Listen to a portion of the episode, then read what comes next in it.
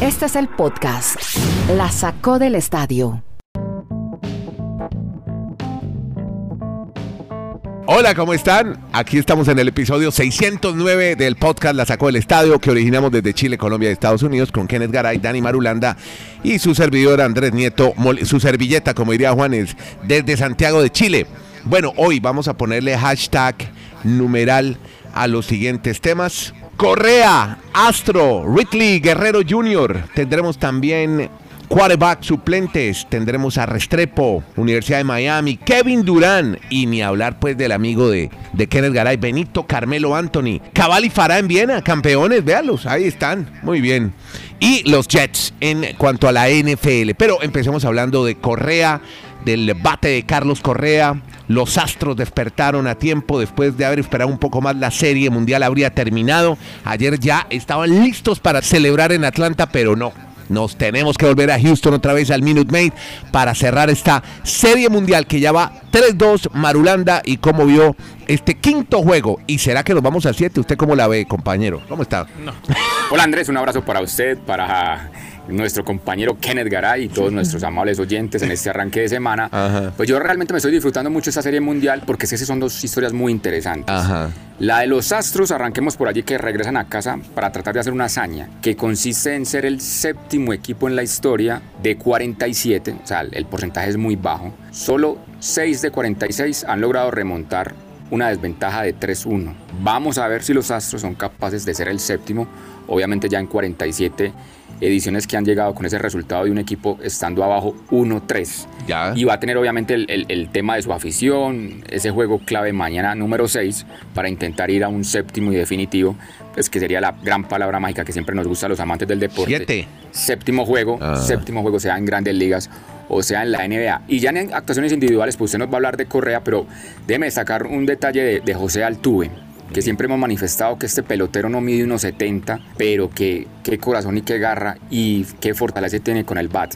Durante esta serie mundial ya es el segundo en la historia en cuadrangulares de, de playoffs. 23, superó a Bernie Williams, el gran jardinero de los Yankees de Nueva York, y está a 6 de igualar a Manny Ramírez, el pelotero de los Red Sox, pues que fue el de Max cuadrangulares más honrones con 29 en la historia de los playoffs. Es simplemente un detalle allí de José Altuve que tiene sobre todo mucha gente en Venezuela pegada a las transmisiones por ver lo que hace este gran pelotero. Bueno, recordemos que también hay un Adrianza, un venezolano eh, también que hizo de 1-0.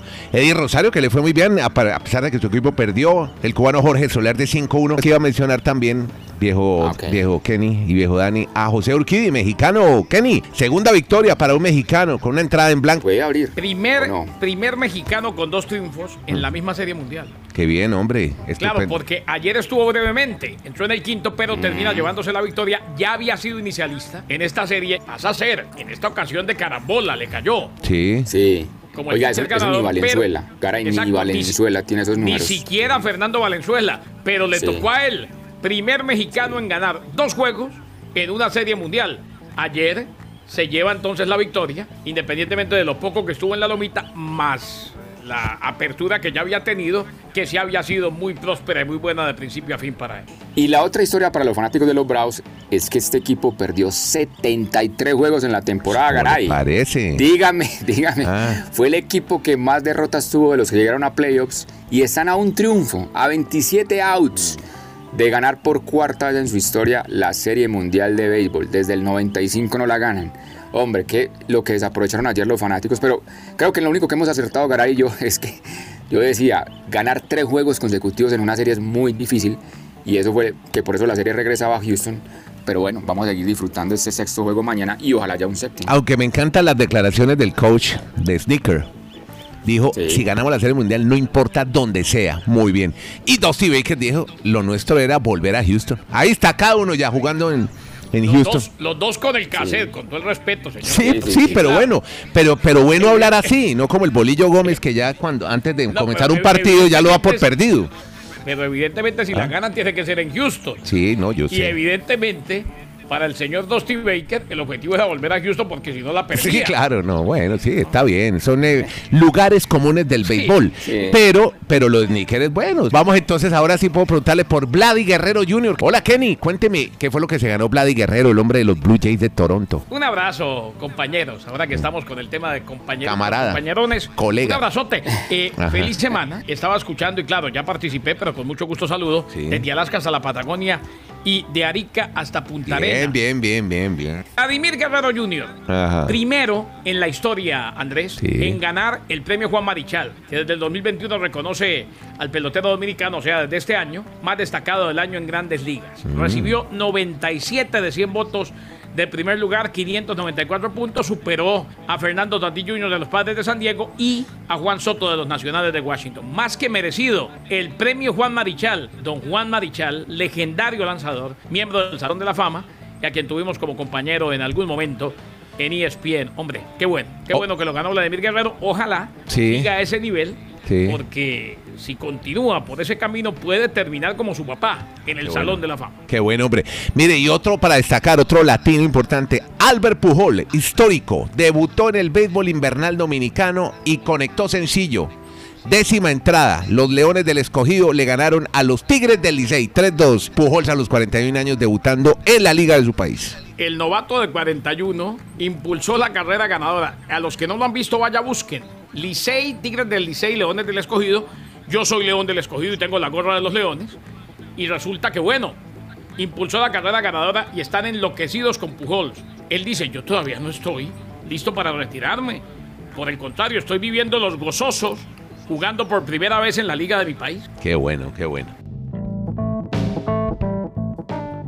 Pasamos la página y entramos en la NFL el fútbol de los Estados Unidos para hablar de una semana que tuvo una particularidad, Dani Marulanda. Quarterbacks suplentes. Así fue Andrés. Sorprendieron los quarterbacks suplentes básicamente por lesiones de titulares y se fueron como grandes figuras de la jornada de la NFL. Arranquemos por el tema de Simeon, que es el quarterback suplente de James Winston, que lamentablemente tuvo una muy delicada contusión en la pierna o golpe que para muchos lo podría dejar incluso por fuera de la temporada para los Saints, que fueron y derrotaron en su casa a los Tampa Bay, al equipo de Tom Brady, de Tom, ¿sabe cómo se llama Tom Brady?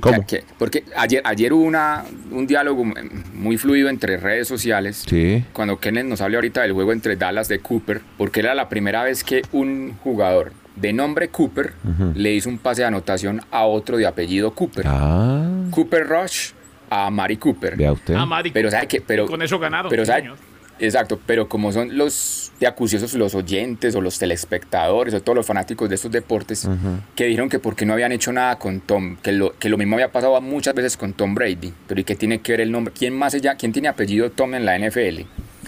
No sé. Entonces, nos pudimos investigar y resulta que es que sí, él ha hecho pases a, a jugadores de apellido Thomas, que es un apellido muy común.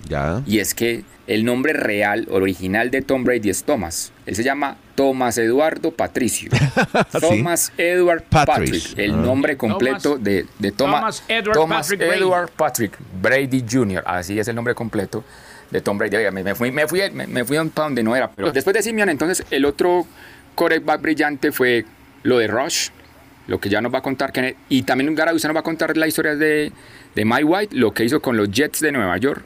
Debut con 400 yardas y los Jets le ganaron a los Bengals. Uh. La gran sorpresa del fin de semana, mi estimado Kennedy Andrés. Bueno, que lo complemente Kenny entonces esa historia que viene desde Nueva York. Eh, definitivamente, Dani, fue un fin de semana o fue un día de Halloween mm. eh, en, la NFL donde los suplentes se destacaron. De terror, exactamente. Pero, Para los ya decía Dani, mm. y, y, lo de Cooper Roach fue muy bueno con los Cowboys de Dallas, que tienen una defensa espectacular. Un Micah Parsons que definitivamente marca la diferencia. Y van y ganan en Minnesota. Ustedes vieran, si no lo han visto, sobre todo a Nieto, que le gusta tanto, que promueve tanto y nos enseña momentos emotivos. Ajá vea las, la, secuencia de imágenes de la familia de Cooper Roche en la victoria de los Cowboys de Dallas. Ah, bien, vamos a buscarlo. Espectacular, o sea, mm. eh, al final del partido el papá lloraba, le daba gracias al cielo. Qué maravilla. Estaban todos con la camiseta 10 de Cooper Roche. ¿Quién más la va a tener si no es la familia de él? Esa camiseta no la compra nadie. Y ayer reemplazó a Dak Prescott. Y el otro, nadie se imaginó que hoy nos íbamos a levantar hablando de Mike White. Lanzó para 405 yardas y 3 touchdowns primer juego como quarterback titular de la NFL. ¿Titular por qué? Porque se lesionó Zach Wilson. Sí. Triunfo de los Jets. Se sumó a Cam Newton como los únicos desde al menos 1950 para 400 yardas o más en la primera titularidad de su carrera. Lo habían interceptado en dos ocasiones al inicio. También se convirtió en el primer quarterback de los Jets en lanzar para al menos 400 yardas desde que lo hizo Vinny Testaverde. Dani lo recuerda en el día de Navidad del 2000. Con los Bengals al frente, 31 a 20 en el cuarto periodo, los Jets anotaron en un acrobático touchdown de Ty Johnson, quien atrapó un pase corto de White. Y al final hubo un Philly Special, Madulanda.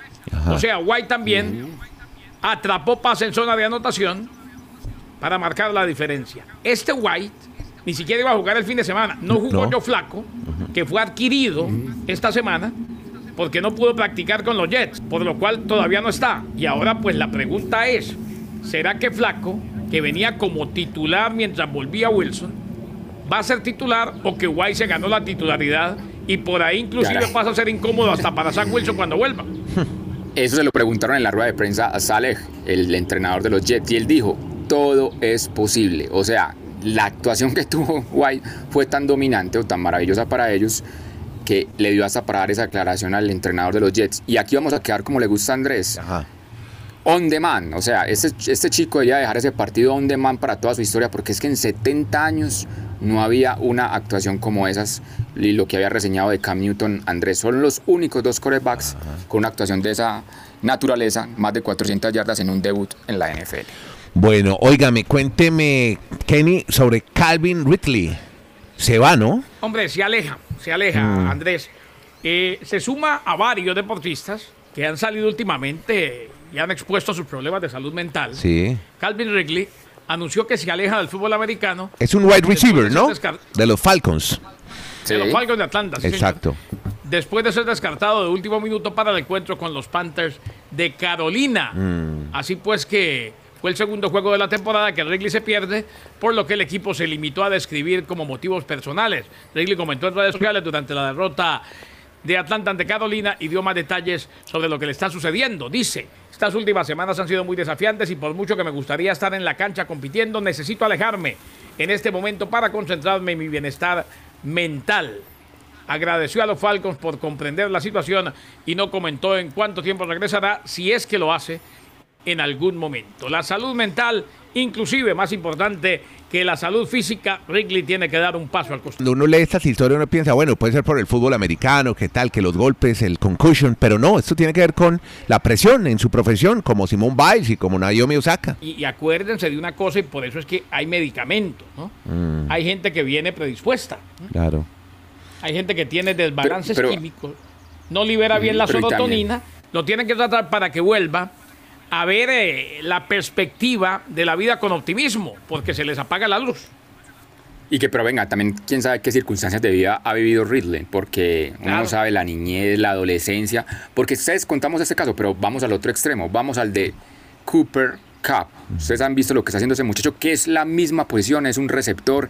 Nació por allá en una zona que uno dice, de este lugar en el mundo, ¿cómo puede aparecer una superestrella en la NFL? Como la vida. Un pueblito, un pueblito en Washington, en el estado, ni siquiera la capital de los estados, no hablamos del, del estado, que mucha parte del tiempo permanece como una zona desértica, cuando hay el invierno es un frío impresionante, un rubiecito por allá, mejor dicho, diciéndolo por aquí en términos colombianos, bien montañerito, hoy es la gran figura de la NFL al punto que uno podría mencionar que yo no sé si algunas en la NFL le, puedan dar un MVP a un receptor, a un wide receiver. Este muchacho en ocho juegos ha logrado lo que nadie en la historia de la NFL desde que se juega el Super Bowl, que son 55 años. Más de 900 yardas, 10 touchdowns en solo ocho juegos y él nunca ha dicho nada de los temas mentales, quién sabe sus circunstancias de vida, porque me imagino que tendría muchas limitaciones de donde nació o tendrá otra fortaleza mental para hoy ser la gran figura que es en los Rams bueno, de Los Ángeles. Pero se podría dar que el recibidor sea MVP? Es muy difícil, pero, pero, pero a, lo, a lo que va, o sea, si sigue, si la mitad de la temporada sigue con esos números, va a ser muy difícil que, o sea, es que quedaría en la historia como un receptor haciendo lo que nunca en nadie en la historia de la NFL en esa posición. Más allá de, y claro, lo que dice Dani, los traumas, la niñez, eh, las eh, limitaciones, las carencias, y a todo esto se suma que leyendo mucho sobre el tema y teniendo ese tema muy, muy vivo en, la familia y demás, pues uno se da cuenta que en diferentes etapas de la vida, cuando se tiene este tipo de tendencia de balancearse químicamente a la depresión, a la ansiedad, en momentos de estrés, Andrés, Sí. es cuando estalla. Claro. Es cuando viene la enfermedad, cuando se hace presente la enfermedad. De acuerdo. De acuerdo. Óigame, eh, oiga, y a propósito de futbolistas jóvenes, que es de la vida del, de don Xavier Restrepo, el hombre de la Coconut Creek, de origen colombiano, ¿qué ha pasado con él en los Hurricanes? Pues lo disfrutamos mucho este fin de semana, Andrés. Tuvo su mejor partido en su carrera en, en los Huracanes Ah, de qué Miami. bueno. Tuvo siete recepciones, 89 yardas. Hombre, este muchacho tiene un corazón que, a pesar de su tamaño, porque decimos en la NFL es muy importante para jugar de receptor, pero él, es como un receptor de, de- del slot, de la ranura, o sea, de esos pequeñitos que encuentran un hueco y por su habilidad pues consiguen yardas. Eso hizo durante su partido frente a la universidad que enfrentaron, la Universidad de Pittsburgh, y fue una gran victoria para los Huracanes de Miami. Simplemente reseñamos como este chico tiene ascendencia colombiana, pues por lo menos está mostrando algo de su talento en el fútbol americano colegial en una, de las universidades más históricas que tiene la NCAA como es la Universidad de Miami. Podcast La Sacó del Estadio. En Twitter, arroba La Sacó Podcast.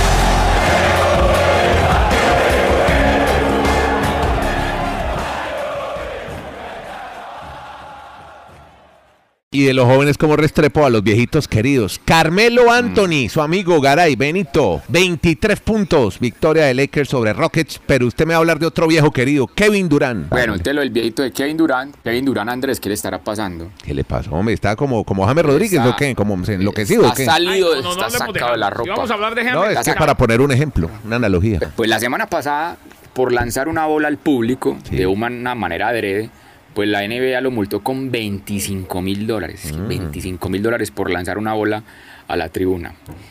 Y anoche se peleó con un jugador rival de Detroit y lo, lo, lo- lo expulsaron. Ni siquiera en la NBA no hay tarjetas amarillas, no lo dieron para que se refrescara un ratico y no de una para afuera. No, no sé mentalmente qué le está pasando a Kevin Durant con el equipo de los Brooklyn Nets que tuvo una actuación de triple doble de Harden, el primero de su temporada en la victoria de este equipo de los Nets. No hablemos de Cabal y Farah, hombre, volvieron a ganar cuando sí ya queda, los daba, sí to- queda. todo el mundo ya los daba por descartados, que esto no volvieron a ganar nada, esos tipos son unos fracasados. Empezaron a esas redes No, es sociales que a volver los ñuca, los pobres Cabal y Andrés, ganaron torneos. Realmente fue, pero es que realmente fue un segundo semestre muy decepcionante para Cabal y Farah. Porque si usted, el 2019 que fue su año de explosión, ganando el Wimbledon, ganando el US Open, ganando cinco títulos ATP de dobles. El 2020, pues bueno, por el tema de la pandemia, no tenían el ritmo, no ganaron ningún torneo. Y este 2021 arrancaron muy bien, ganando dos torneos. Y cuando se esperaba su mejor registro para el verano, les fue muy mal en los Grand Slam. Fue una decepción los Olímpicos. Pero bueno, han encontrado nuevamente eh, el reencontrarse con un título ahora en Viena, el ATP 500 de Viena en Austria. Primera vez que ganan en ese país, sexta vez que ganan un torneo ATP 500. Ya es el número 19 de 40 finales, de 39 finales, perdón, que han jugado como pareja, Cabal y Farah, y siguen demostrando que pues en ese deporte han sido los más grandes en la historia de este país.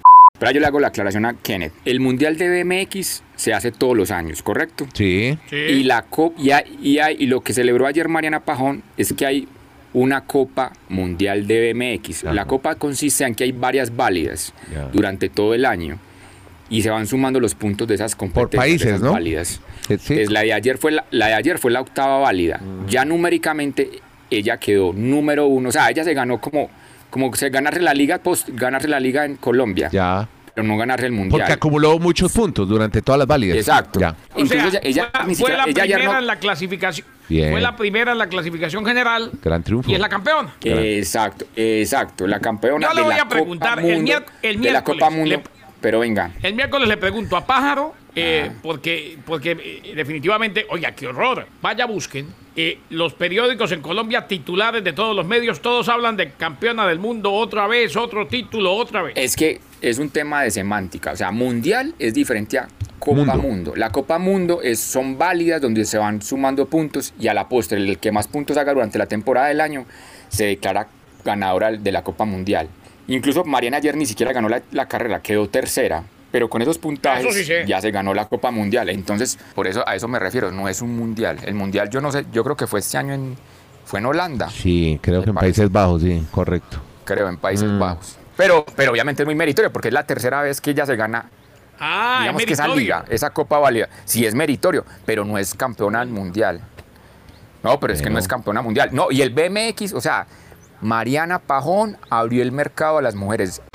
Este fue el podcast La Sacó del Estadio con Kenneth Garay, Dani Marulanda, de quien les habla Andrés Nieto Molina, originando desde Colombia, Chile y Estados Unidos. Podcast, streaming, audio, on demand, para que usted lo oiga cuando quiera, más en estos días de descanso en Colombia y Chile, sobre todo días de descanso. Una buena oportunidad para actualizarse y oír historias sobre deportes americanos. Que la pasen bien.